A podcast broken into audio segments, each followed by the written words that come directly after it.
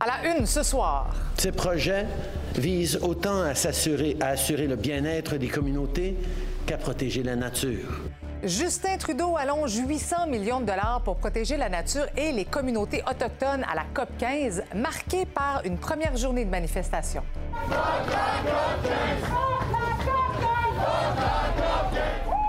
C'est une grosse hypocrisie gouvernementale qui ne s'occupe pas réellement de l'environnement. Nouveau info exclusif. Aussitôt ouverte, aussitôt menacée de fermeture, une résidence pour aînés trop chère à assurer. C'est plus qu'excessif. C'est- prohibitif, c'est du bol. On demande au gouvernement, aidez-nous, et on n'a pas d'aide présentement. Pas de données sur les retards d'apprentissage, un rapport préoccupant de la vérificatrice générale.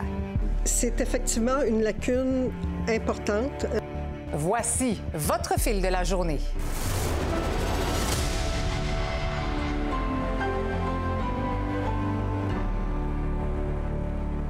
Bonsoir, bon mercredi. Première journée de travaux à la COP 15. Pendant que ça discutait à l'intérieur du palais des congrès, ça manifestait à l'extérieur. On va faire le tour de ce qui s'est dit et de ce qui s'est vu aujourd'hui avec Marie-Michel et Étienne. Bonsoir à vous deux. Bonsoir.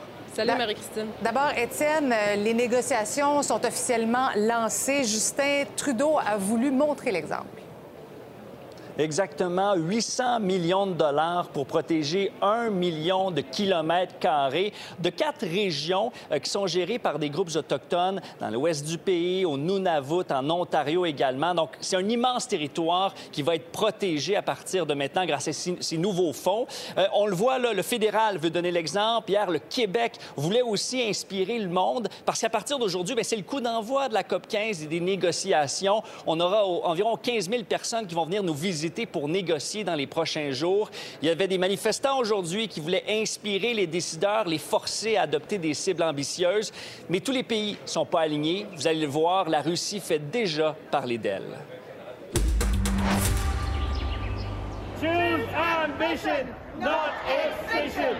Coup d'éclat, annonce environnementale, pub des écologistes. Over the next few days, we'll have a once in a decade opportunity. Faut pas se surprendre, c'est toujours comme ça lors des premiers jours des conférences COP. Il y a une escalade des actions, on veut insuffler un momentum, mettre de la pression sur les pays qui sont peut-être moins écologistes pour qu'ils signent une entente plus sévère. C'est pour ça que Québec a dévoilé son plan nature hier et aujourd'hui le fédéral, des mesures pour mieux protéger les territoires autochtones. Ces projets visent autant à s'assurer à assurer le bien-être des communautés qu'à protéger la nature. Et c'est dans ces salles que les négociations se déroulent. Et lundi, on a déjà eu un exemple que c'est loin d'être facile. La Russie a essayé de bloquer les négociations. où l'on parle de a gender responsive approach, une approche sensible au genre, nous aimerions remplacer le mot responsive par le mot sensitive. La Russie voulait pas que l'égalité homme-femme soit obligatoire dans le choix des projets pour protéger la nature. Pendant près de 30 minutes, la Russie exigeait ce changement sur lequel tous les pays s'étaient pourtant déjà entendus. J'ai dit qu'il fallait faire preuve de souplesse, d'unité et aussi d'esprit de compromis. Je ne sais pas si cela s'est évaporé. Lundi, à la COP 15, la Russie a tenté de paralyser les discussions en matière d'égalité homme-femme euh, et de biodiversité. J'aimerais avoir vo- votre réaction, M. Trudeau. Et, et M. Guilbeault, pourquoi est-ce que l'enjeu du genre est aussi important pour le Canada et d'autres pays et défendu à cette COP 15? C'est un- une COP gérée par les Nations Unies et donc, à cause de ça, euh, tous les pays euh, sont invités, même des pays euh, comme la Russie, qui sont euh, des acteurs extrêmement euh, néfastes euh, sur euh, l'échiquier mondial ces jours-ci, pas juste avec leur invasion euh, irresponsable et illégale de l'Ukraine, mais avec leur, leur oppression continue contre euh, les communautés LGBT, les femmes euh, et d'autres. les victimes des impacts des, des changements climatiques, les victimes de la perte de nature, de biodiversité, sont les peuples autochtones et sont notamment les femmes. Quant à la Chine, on nous dit qu'elle participe bien aux discussions. Il faut dire qu'elle préside la COP 15. Puis à Montréal, ben jamais on aura vu la Chine et le Canada aussi proches. Et la Chine en profite pour euh, soigner son image environnementale et couvre même de cadeaux les visiteurs. Ah, merci ça aussi. OK, merci beaucoup. Et on voit qu'ils veulent même séduire les Québécois en offrant euh, des gâteaux vachons. Ah, non, mais moi, je pensais que c'était chez nous. Comment vous trouvez ça? C'est très beau. Honnêtement, on est très beau. Euh, Marie-Michel, maintenant, bon, euh, les services de police étaient quand même occupés aujourd'hui parce qu'il y a des manifestants qui s'étaient donné rendez-vous très tôt ce matin. Oui, je ne suis pas dans le secret des dieux, mais je pense que la température a eu un effet un peu dissuasif sur euh, les euh, manifestations. N'empêche, ils étaient une centaine. À un certain mom- moment donné, je vous dirais peut-être 200 personnes à manifester. Ça a commencé très tôt, vers 7 heures, près du cégep du Vieux-Montréal, près de l'UQAM, et ensuite, euh, les manifestants se sont dirigés vers le palais des congrès. Et ça s'est échelonné sur plusieurs heures. La manifestation s'est terminée vers 13 heures. Qui sont-ils? On parle d'un groupe de manifestants anticapitalistes qu'ils euh, ils avaient des propos très clairs contre euh, la tenue de l'événement, contre la COP 15. J'ai vu plusieurs manifestants euh, cagoulés, habillés en noir, avec des drapeaux noirs. À un certain moment donné, ils ont projeté un cône par-dessus la, clôture de sécurité entourant le, palais des congrès, la fameuse clôture de, de sécurité pour assurer le, périmètre. Pas d'arrestation. On parle d'un méfait commis à l'endroit d'un commerce, donc une roche qui a été lancée contre une vitrine. On parle également d'un policier qui aurait été euh, blessé, euh, une agression envers un policier, mais le policier n'a pas été blessé. Alors c'est le bilan du côté euh, des autorités. Donc, euh, somme toute, ça s'est quand même bien passé. Reste à voir euh, au cours des prochains jours comment ça va se passer sur le terrain. La prochaine manifestation officielle aura lieu vendredi à 15 h. Surveille ça pour nous, Marie-Michel. Merci beaucoup. Absolument. Bye bye. Maintenant, une histoire qui va certainement vous choquer. Nouveau Info a appris qu'une résidence pour aînés de Saint-Jérôme qui vient à peine d'ouvrir ses portes pourrait devoir fermer en raison des coûts exorbitants de ses primes d'assurance, des coûts qui explosent depuis euh, le début de la pandémie. Le gouvernement offre pourtant de l'aide financière aux résidences, mais les nouvelles ressources d'hébergement sont exclues de ce plan-là et se retrouve donc le bec à l'eau. Voici ce qu'a obtenu Louis-Philippe Bourdeau. Aujourd'hui, on vous parle de Maxime et François. Ce sont deux propriétaires d'une nouvelle résidence pour aînés de Saint-Jérôme. Ils nous ont contactés cette semaine parce qu'après seulement quelques semaines d'opération, ils songent déjà mettre la clé sous la porte. Pourquoi? Eh bien, en raison d'une police d'assurance dont les coûts ont carrément explosé de plus de 1000% en quelques années à peine. Je pense qu'avant, les primes étaient trop basses et aujourd'hui, elles sont trop élevées. Autrement dit, le 5 ou 6 ans, on payait 850 pour une protection d'un million. Aujourd'hui, j'en paye 10 000 pour une protection de 1 million et j'ai une foule d'exclusions qui n'avait pas lieu avant. Et ça, c'est votre courtier d'assurance qui vous le confirme? C'est mo- c'est mon courtier qui me le confirme. C'est excessif. C'est plus qu'excessif. C'est- C'est c'est prohibitif. C'est du vol. On va friser presque le 30 000 d'assurance pour l'année pour une petite RPA de cette chambre.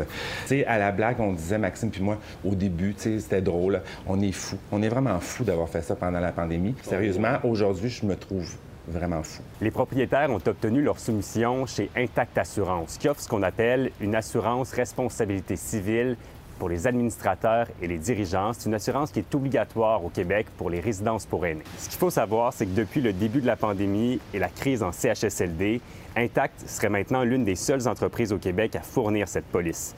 Nous avons contacté l'entreprise pour tenter de comprendre ce qui justifiait cette hausse de prix, mais nous n'avons pas obtenu réponse à notre question. Il n'y a rien qui justifie les augmentations des assureurs. Absolument rien. Euh, à cause des CHSLD, ce qui s'est passé avec les CHSLD en début de pandémie, avec les mortalités, nous, on n'a pas vécu ça en RPA. On n'est pas des CHSLD. Mais les assureurs nous ont mis dans les mêmes grilles d'évaluation, puis on dit, ben, il y a trop de risques. Monsieur Turpin, on va prendre votre pression. Oui, allez-y, monsieur. Les primes d'assurance qu'on paye présentement, on ne pouvait pas le savoir avant d'ouvrir. Je demande au gouvernement, aidez-nous. Aidez-nous à faire face à, cette, à, cette, euh, à ce, ce coût qui n'était pas prévu et on n'a pas d'aide. En juin 2021, il y a un programme d'aide provinciale qui a été mis sur pied justement pour aider les résidences pour aînés à éponger cette facture salée d'assurance. Mais à ce jour, les nouvelles résidences sont exclues du programme et ne reçoivent donc aucun sou. Ils veulent des places, ils veulent des nouvelles RPA, mais quand il y en a qui, des gens qui investissent, qui bâtissent, ben ils disent, ben, une nouvelle RPA fait qu'on ne paye pas. Maintenant, est-ce qu'il y a quelqu'un qui peut dire, OK, faire amende honorable, on a fait une erreur. On ne peut pas dire que ce n'est pas un besoin qui est criant. On est en problématique de place d'un CHSLD. Les RPA ferment, ils n'ont plus de place. Et si le, si le gouvernement ne répond pas favorablement à votre demande, qu'est-ce qui arrive? On va l'absorber, mais à quel prix? Est-ce que ça va être au prix de, fermeture? On ne le sait pas. On y pense. En deux ans, ce serait environ 300 résidences pour aînés qui auraient fermé leurs portes dans la province selon leur regroupement. Nous avons contacté le gouvernement du Québec afin de savoir s'ils allaient modifier leur programme d'aide pour soutenir ceux qui souhaitent ouvrir de nouvelles résidences. Eh bien, nous n'avons reçu aucune réponse. Sérieusement, on les comprend d'être Mhm. euh, découragés, ces propriétaires-là. Et tu nous apprends qu'encore aujourd'hui, ils se sont fait refuser une autre aide financière Un gouvernementale. Nouveau, nouveau courriel, nouvelle défaite pour eux. En fait, ils ont été exclus de ce programme d'aide pour les assurances, mais aussi d'un programme d'aide qui s'appelle Transition salariale. C'est un programme qui a été mis en place au début de l'année pour bonifier le salaire des Mhm. gens qui travaillent en RPA, pour retenir les gens dans le milieu. Eh bien, on leur a répondu, vous n'êtes pas admissible parce que vous n'avez pas déjà reçu de l'aide durant la COVID. Donc, c'est une des conditions. Donc, vous n'avez pas eu d'aide, donc Ben, on ne vous voyons. donne pas d'aide. Donc, c'est une deuxième défaite en quelques jours à peine et ça, ça leur fait se demander bien, comment le gouvernement du Québec peut inciter les gens à ouvrir d'autres résidences dans ce contexte-là. On comprend. Ben, merci beaucoup, Louis-Philippe. On souhaite bonne chance, évidemment, à ce couple. Merci. Plaisir. Maintenant, l'école à distance pendant la pandémie a eu des conséquences insoupçonnées sur le développement des enfants, mais on est incapable pour l'instant d'en mesurer les impacts réels. C'est la vérificatrice générale euh, qui en fait le constat dans son rapport déposé aujourd'hui. Simon, le ministère de l'Éducation manque de données et a mal encadré les centres de services scolaires.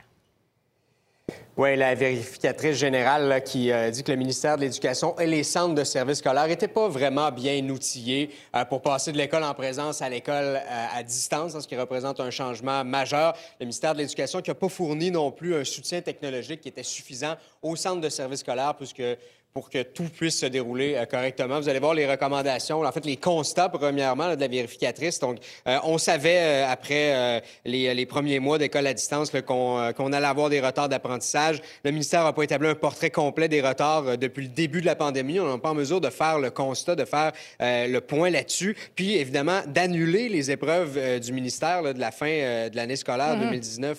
2020 puis 2021, ça a privé le ministère euh, de données de comparaison standardisées des apprentissages parce que euh, normalement les résultats scolaires, euh, les résultats d'examen, ben, c'est les centres de services scolaires qui les obtiennent. Le ministère lui obtient uniquement les résultats des examens ministériels évidemment. Puis dans les recommandations, ben, c'est de répartir les budgets consacrés aux mesures de rattrapage en fonction des besoins de tous les élèves. En gros, ce que la vérificatrice dit, c'est qu'on a oui investi des dizaines et des dizaines de milliers de dollars qu'on a lancés comme ça dans le réseau, mais on n'a pas ciblé les réels besoins. Il faut mettre en place des mesures de rattrapage aussi nécessaires. Maintenant, par quoi ça va passer? Est-ce que ça va être des cours d'été? Ça sera des mesures de récupération individuelle pour chaque élève. Ça, le, ministère euh, est, en train de le déterminer. Vous allez entendre euh, la, euh, la vérificatrice générale d'abord, oui, puis ensuite la critique libérale en matière d'éducation.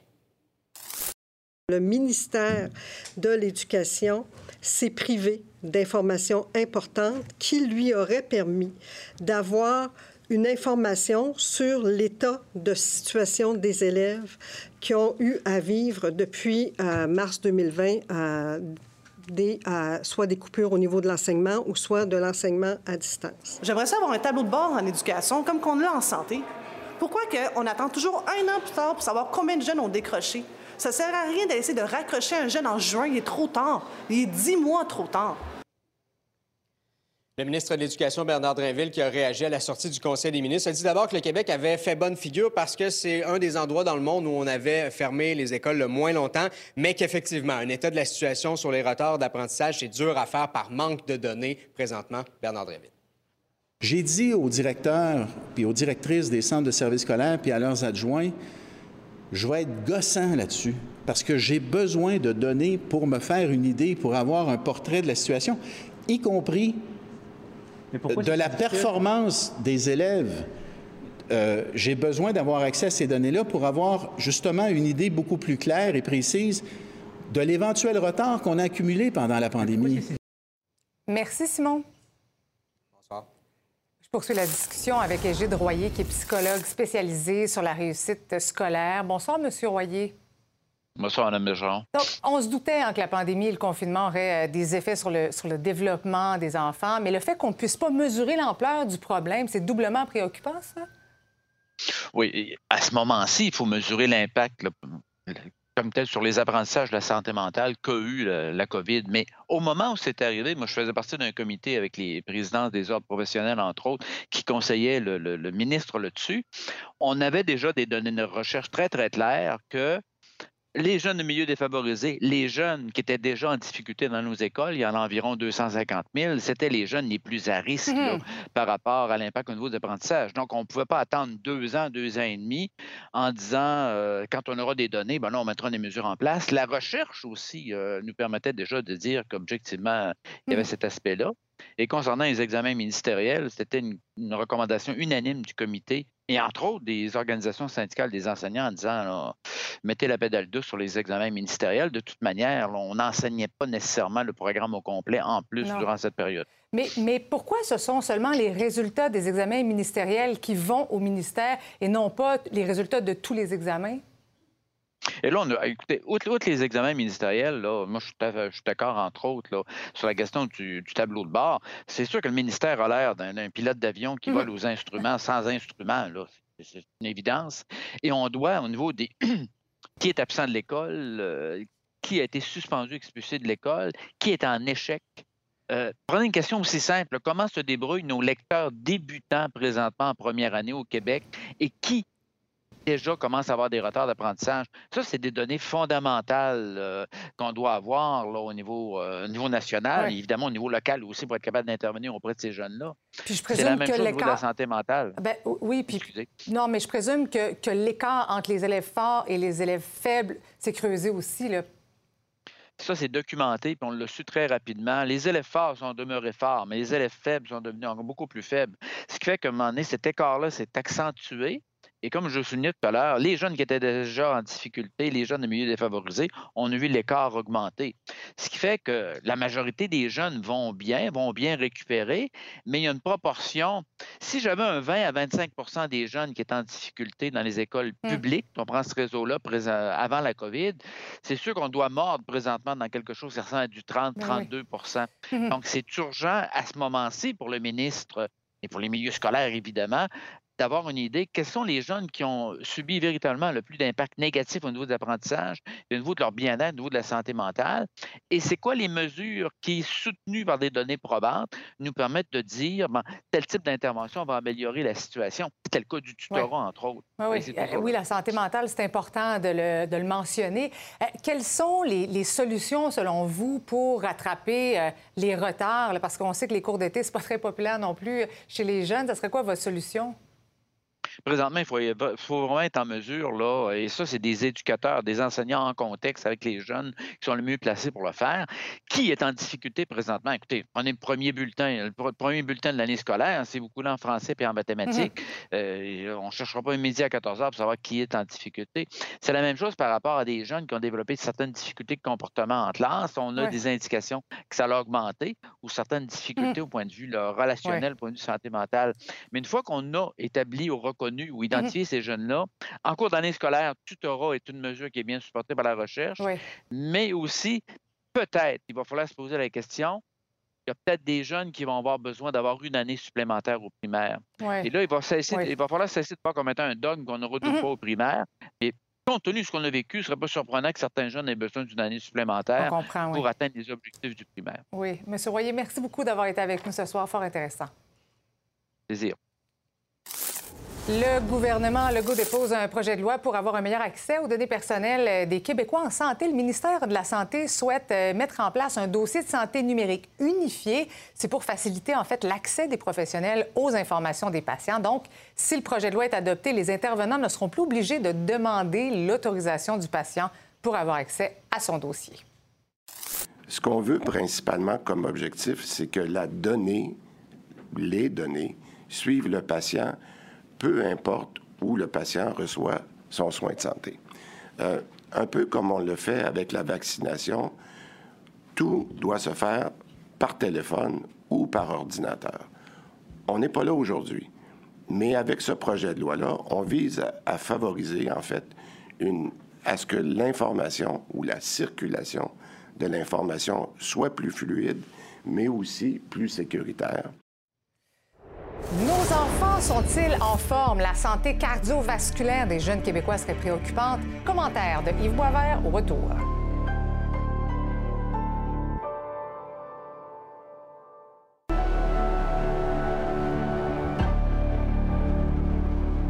Saga des documents classifiés chez Donald Trump se poursuit. C'est le New York Times qui révèle que d'autres documents secrets ont été trouvés encore une fois dans l'une des résidences de l'ancien président américain. J'en discute tout de suite avec Valérie Baudouin, analyste en politique américaine. Bonsoir, Valérie. Bonsoir, Marie. On se demande quand cette saga-là va se terminer. On se demande, est-ce qu'il y a des documents cachés partout dans ces résidences? On ne le sait pas. Je n'ai pas la réponse parce qu'on en a trouvé de, à nouveau. Pourquoi? Parce que Trump a mandaté une équipe indépendante pour aller fouiller dans ses résidences, dans ses entrepôts, pour voir si on avait des documents classifiés parce que le juge l'a demandé. Parce qu'on a quand même une cause en ce moment. On rappelle qu'on a perquisitionné des milliers de documents dans sa résidence de Mar-a-Lago.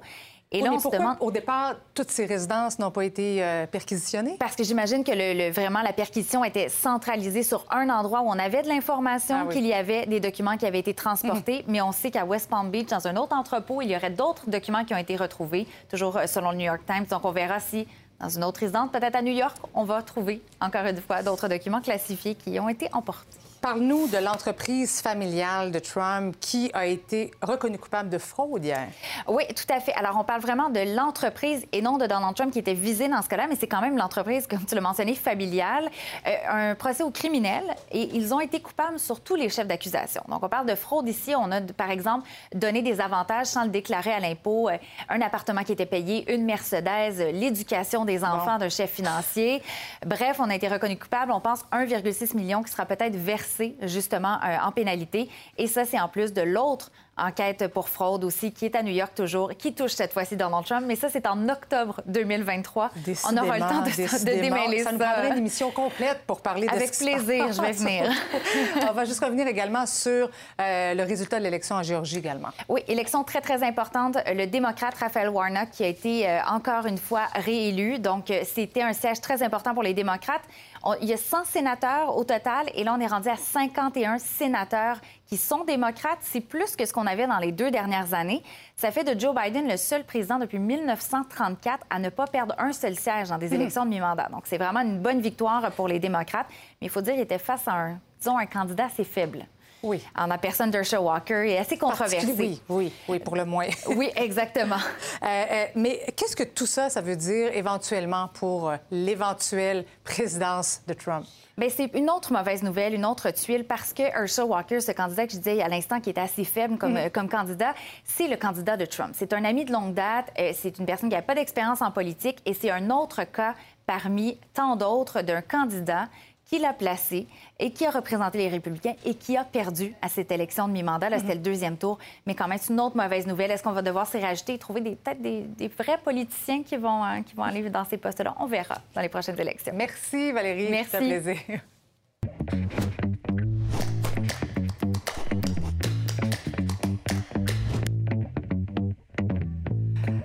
On va parler santé cardiovasculaire des jeunes. Nos enfants sont pas en forme. Yves, c'est un rapport qui a été rendu public dans la presse ce matin qui offre quand même un, triste constat. Disons-le ici. Triste constat, si tu parles à des profs d'éducation physique qui ont une certaine expérience, ils vont tous te dire que les jeunes, que ce soit au primaire et surtout au secondaire, sont beaucoup moins en forme que ceux qui ont connu dans les années 80 ou 90.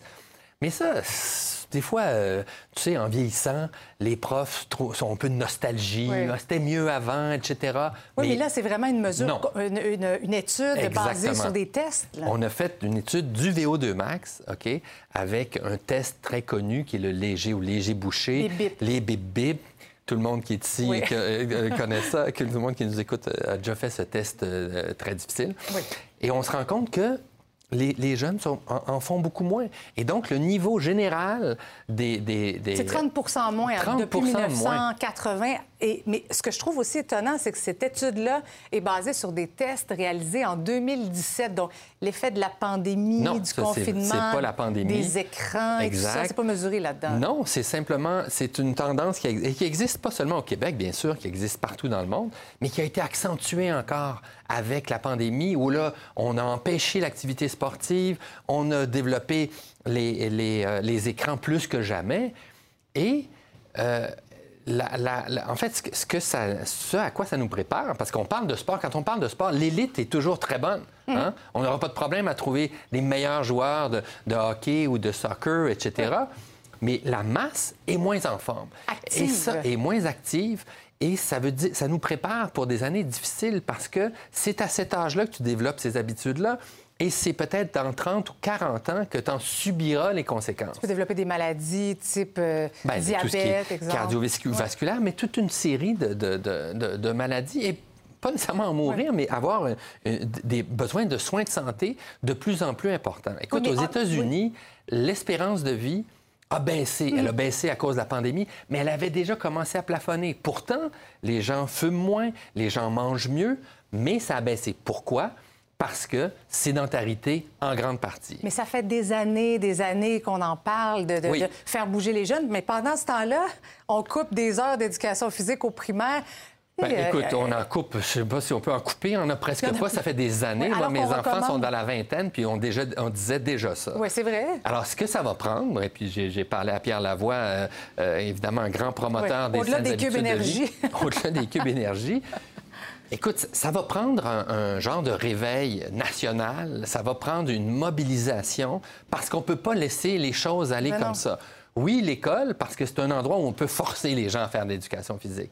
Mais si vous revenez à la maison, puis que vos parents sont aussi sur faut qu'on les... pousse. Il faut qu'on les pousse à ben, l'extérieur. Il faut qu'on les ben, pousse à, bouger un petit peu. Mm, oui, et il faut, faut, vraiment qu'on se mobilise pour ça, puis qu'il y ait une concertation pour faire en sorte qu'on fasse inverser cette courbe qui annonce rien de bon. Hein. Oui. Moi, mes enfants me disent toujours qu'ils sont musclés des pouces. Oui, hein, parce qu'on joue trop. Il faut que ça monte un peu. c'est ça, exact. Je pense pas qu'ils seraient contents de m'entendre. Je pense pas qu'ils soient devant la télé. J'espère pas. Merci, Yves. À demain. à demain. C'est l'heure de retrouver notre animatrice des bulletins locaux. Bonsoir, Lisa Marie. Bonsoir, Marie-Christine. Noël approche et vous nous parlez de vol de colis à Québec. Oui, en hausse euh, au Québec, à Québec, des malfaiteurs qui profitent de votre absence pour euh, dérober les paquets qui vous attendent devant la porte. C'est pas un phénomène qui est nouveau, mais ça prend de l'ampleur. C'est confirmé par la SQ. La police de Québec aussi qui a remarqué donc une hausse des vols depuis les deux dernières semaines. Et on va se le dire, bien, il y a tout un marché là pour les gens qui sont mal intentionnés. Chaque année, les achats en ligne, c'est de plus en plus populaire. Malheureusement, les vols de colis qui suivent la même tendance. Je vous invite à regarder un extrait du reportage de ma collègue Frédéric Bacon. Une chose est certaine, c'est que tant que vous n'avez pas votre colis en votre possession, c'est le commerçant qui est responsable. L'obligation du commerçant, c'est de livrer le colis. Livrer le colis, ça veut dire que vous l'ayez en main.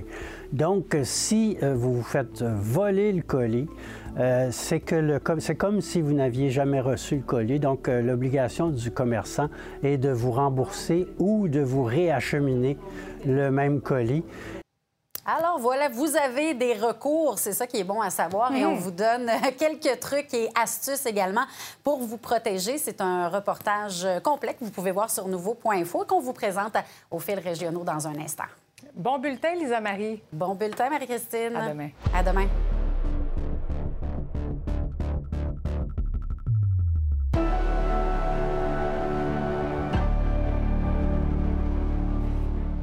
Septième fois cette année, la Banque du Canada a haussé le taux directeur pour le fixer à 4,1 25 C'est un bond de 50 points de base pour contrôler l'inflation galopante. Sabrina, donc, la Banque du Canada n'est pas allée avec le dos de la cuillère. évidemment, ça va faire augmenter euh, les taux des marges de crédit et des autres prix également. Effectivement, parce que c'est le taux directeur le plus élevé depuis 2008. On se souviendra qu'en 2008, ben, il y avait cette euh, crise économique-là également.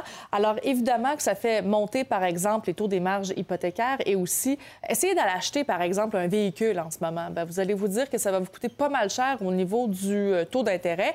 Et si on regarde également au niveau des hypothèques, bien ça, ça fait quand même plusieurs mois qu'on vous dit il y a des incidences, notamment sur le taux mhm. variable, même sur le taux fixe, hein, pour ceux qui ont à renouveler leur hypothèque.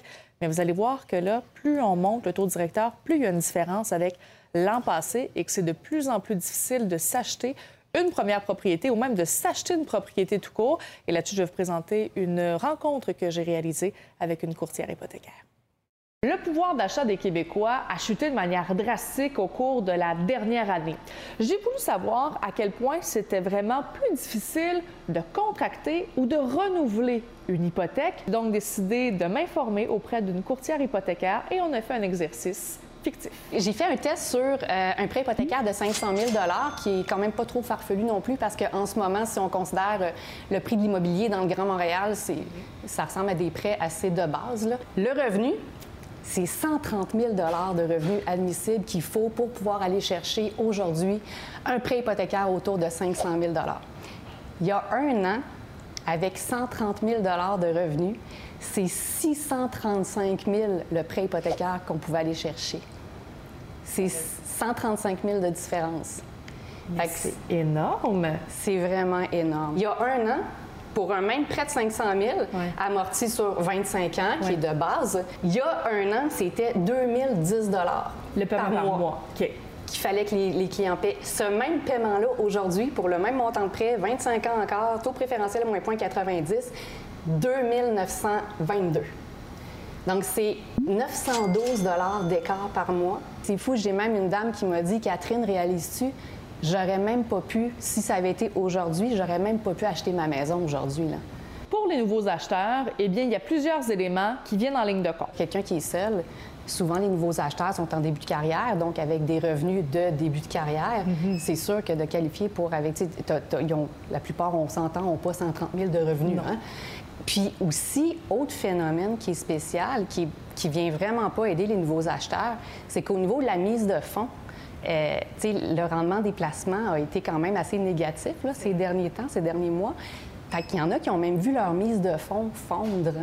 Et si votre hypothèque est à taux variable, mais avec un montant fixe par mois, eh bien, vérifiez quand même votre hypothèque parce que vous pourriez avoir des surprises. Pour ces, euh, ces clients-là qui sont en variable, ce qui se passe en ce moment, c'est que les, les taux ont tellement monté et tellement rapidement que là, les banques commencent un peu à, à- titiller parce que le paiement commence tranquillement à ne plus même être suffisant pour couvrir le paiement mensuel, n'est plus suffisant pour couvrir que les intérêts.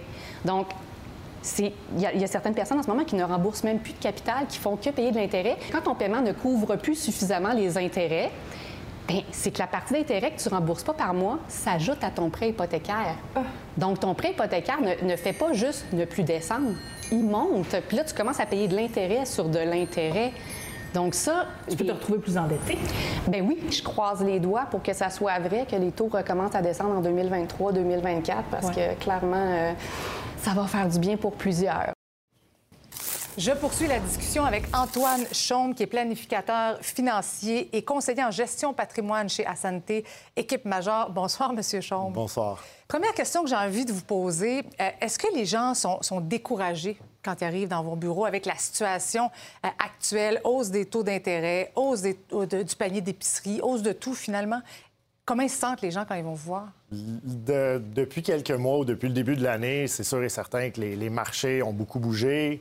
Il y a beaucoup d'impact. Puis ce qu'on voit en ce moment, c'est plutôt un découragement général par rapport à la situation des marchés financiers, si on veut, des finances. Maintenant, c'est sûr et certain, ce que j'aime dire, c'est c'est important d'être bien accompagné, bien conseillé. Puis les gens qui ont prévu le coup, ils s'en sortent déjà un peu Oui, mais même les experts n'ont pas prévu le coup. Comment monsieur et madame tout le monde pouvaient euh, euh, se prévoir un bas de laine ou un fonds d'urgence pour euh, pallier à ce qui arrive en ce moment? Au, au courant des. De, de- de façon générale, nous, en tant que planificateur financier, ce qu'on recommande, c'est d'être capable d'économiser entre 3 et 6 mois de coût de vie normalement pour les familles. Je sais que c'est Oui. très difficile, surtout avec les hausses de Oui. taux. Puis ce qu'on conseille à l'heure actuelle, le numéro un, c'est faire un budget.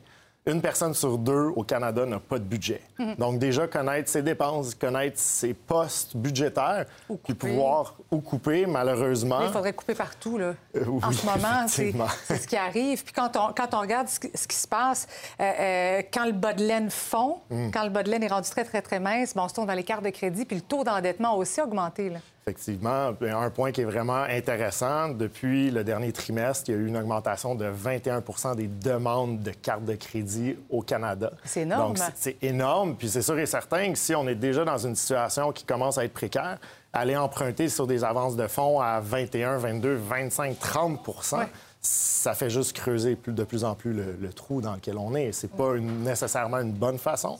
Mhm. Ce qu'on dit, nous, c'est de revoir les postes budgétaires, le côté hypothécaire, il y a moyen de revoir ses termes.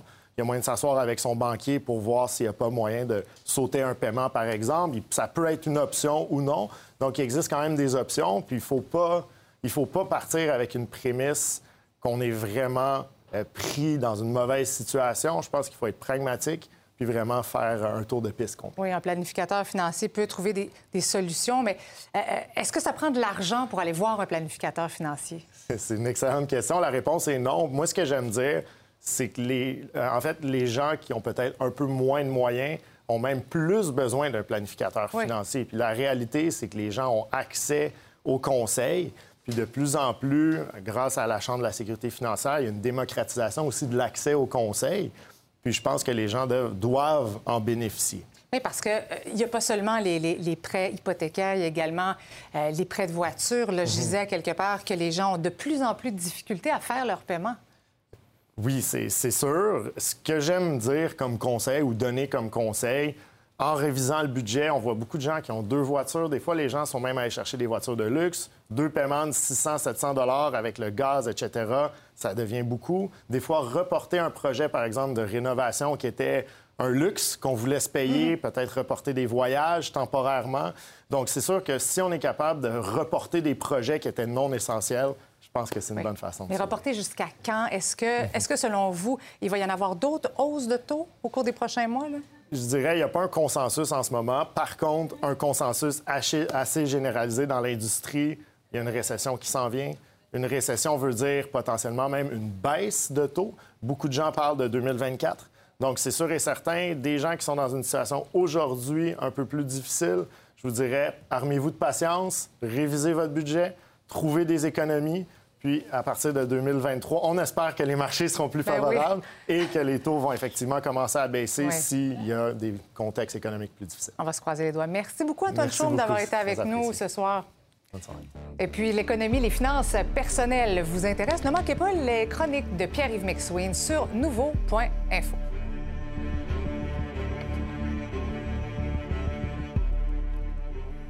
Et c'est pas parce que les temps sont durs qu'on veut se priver d'acheter des cadeaux ou de s'en offrir. On le sait, on fait de plus, de plus en plus d'achats en ligne et les voleurs le savent. Les vols de colis ont augmenté dans les deux dernières semaines, notamment à Québec. C'est ce que remarque aussi l'Office de la protection du consommateur d'ailleurs. Il est bon de savoir à qui va la responsabilité d'un colis volé. Frédéric Bacon. Il est maintenant rendu commun de voir circuler des vidéos de voleurs de colis captés par des caméras de surveillance. À même le seuil des maisons, certains ne gênent pas pour prendre ce qui leur appartient pas. Présentement, les gens sont nombreux sur les réseaux sociaux à dénoncer ce type de vol. C'est aussi un phénomène observé par les services de police. C'est certain que depuis plusieurs années, le commerce en ligne est florissant. Les entreprises de livraison sont souvent euh, dépassées, en tout cas ont beaucoup de travail et donc euh, peuvent euh, tourner des coins ronds et être peut-être plus rapides à laisser des colis un peu n'importe où sans signature de la part de celui qui le reçoit. Alors effectivement, le phénomène a connu je n'ai pas de chiffres précis, mais on sent euh, qu'il y a une recrudescence des vols de colis. Une chose est certaine, c'est que tant que vous n'avez pas votre colis en votre possession, c'est le commerçant qui est responsable. L'obligation du commerçant, c'est de livrer le colis. Livrer le colis, ça veut dire que vous l'ayez en main. Donc, si euh, vous vous faites voler le colis, euh, c'est que c'est comme si vous n'aviez jamais reçu le colis. Donc, euh, l'obligation du commerçant est de vous rembourser ou de vous réacheminer le même colis. Et ça, ça vaut même si on a pris une photo du colis qui était sur votre porte, si on vous a envoyé un courriel aussi ou ça, à moins que vous ayez spécifiquement accepté qu'on laisse le colis à un endroit euh, où il pourrait être volé. Sinon, euh, vous avez tous vos droits et vous pouvez annuler la transaction et vous faire rembourser. Mais saviez-vous qu'il existe plusieurs astuces pour éviter ce type de vol, mais aussi des mécanismes prévus dans la loi pour protéger le consommateur? Il ne faudrait pas signer ou donner notre accord à ce que le colis soit laissé n'importe où.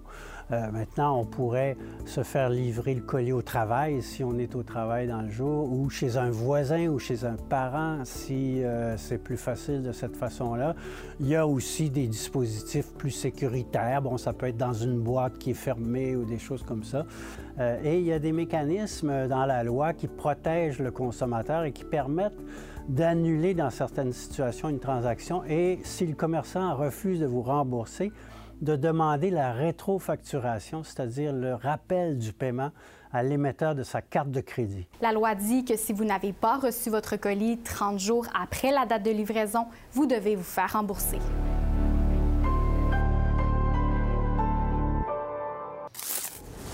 On vous parle maintenant de la joueuse de hockey Marie-Philippe Poulain qui est nommée athlète de l'année au Canada. C'est la première hockeyeuse à remporter ce prix. La Beauce Run a amené l'équipe canadienne de hockey féminin à un titre mondial et à une médaille d'or olympique en marquant deux fois dans une victoire de 3-2 contre les États-Unis.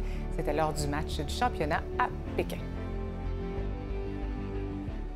On va se mettre dans l'esprit des fêtes maintenant. C'est ce samedi que se tiendra la campagne de jouets des pompiers de Sherbrooke. Cette collecte annuelle permet à plus de 900 enfants issus de milieux défavorisés de recevoir des boîtes pleines de jouets. Dominique Côté est allé faire un tour à la caserne. C'est vraiment émotif. Là. Ça replace les valeurs aux bonnes places euh, juste avant le temps des fêtes. Là. C'est tout ici que ça se passe. On est vraiment à l'entrepôt des jouets, euh, collés directement sur la caserne 2 ici au plateau euh, Saint-Joseph. Cette année, c'est la 82e année qu'on va distribuer, euh, encore une fois, à tout près de 1000 enfants euh, à Sherbrooke, là, soit les, les, plus les plus démunis ou ceux qui ont des, des mauvaises situations. Euh, fait qu'on on- a une période de- d'inscription de un mois. Et puis là, on est à la trentaine de, de tout valider ces inscriptions-là. Puis ça part, on, va faire les boîtes dans les prochains jours pour la distribution. Euh, La plupart du temps, ce sont les parents qui vont s'inscrire directement sur notre site Internet où on, on travaille aussi euh, de main dans la main avec plusieurs euh, travailleurs sociaux ou organismes autres de la ville de Sherbrooke qui créent une demande pour chaque enfant. Ils vont nous dire aussi l'âge de l'enfant, les suggestions, qu'est-ce qu'ils aimeraient bien avoir. Puis nous, à partir de ça, on, fait, on va créer une boîte spécialement pour cet enfant-là là, qui va pouvoir avoir son nom dessus puis déballer le, 10, le 10 décembre. Sur- sur chaque boîte, on a des étiquettes comme ça. Donc, c'est vraiment une campagne qui dure toute l'année, cette collecte-là. Oui, exact. On a plusieurs événements là, qui ramassent des fonds, euh, que les gens participent au courant de l'année. On a le Salon des vins, on a le relais. On était au Toys R Us pour collecter les dons de jouets et les dons monétaires. Fait que tout au long de l'année, ça nous permet de ramasser les fonds pour, au mois de novembre, faire tous ces achats-là pour tous les, besoins des enfants. Si on est arrivé au Casino Tire, c'était un rabais euh, du Black Friday. On était vraiment contents. On a validé avec euh, les gens là-bas son inventaire. Il y en avait 138. Fait qu'on peut compter 138 poupées. On arrive, on est 3-4, remplit le pick-up, on, on met les jouets qui sont en solde, on les, on les prend parce que nous autres, euh, en réalité, plus que les rabais sont bons, plus qu'on peut en acheter. Est-ce qu'à chaque année, les, les jouets changent selon les, les films qui sortent à chaque année? Absolument. On a beaucoup, là, euh, comme là, de poupées LOL, de Frozen, euh, Lego, Star Wars, ça revient. Pokémon, c'est super fort. Euh, pour les plus jeunes, là, on a la patte patrouille là, qui, qui est super fort cette année. J'ai 32, euh, 32 runs de livraison à compléter. Quand on communique avec les gens, leur- ceux qui vont recevoir les jouets sont au courant de la journée. On lui demande d'être présent euh, à la maison entre 9h et 16h. Après ça, nous autres, on va porter les boîtes directement aux gens. Puis comme je vous le disais euh, plus tôt, ils nous attendent. les sourires sont dans les fenêtres. on, on voit les gens qui sont contents de nous arriver. Puis on passe, on passe un beau moment avec eux. Franchement, c'est vraiment plaisant.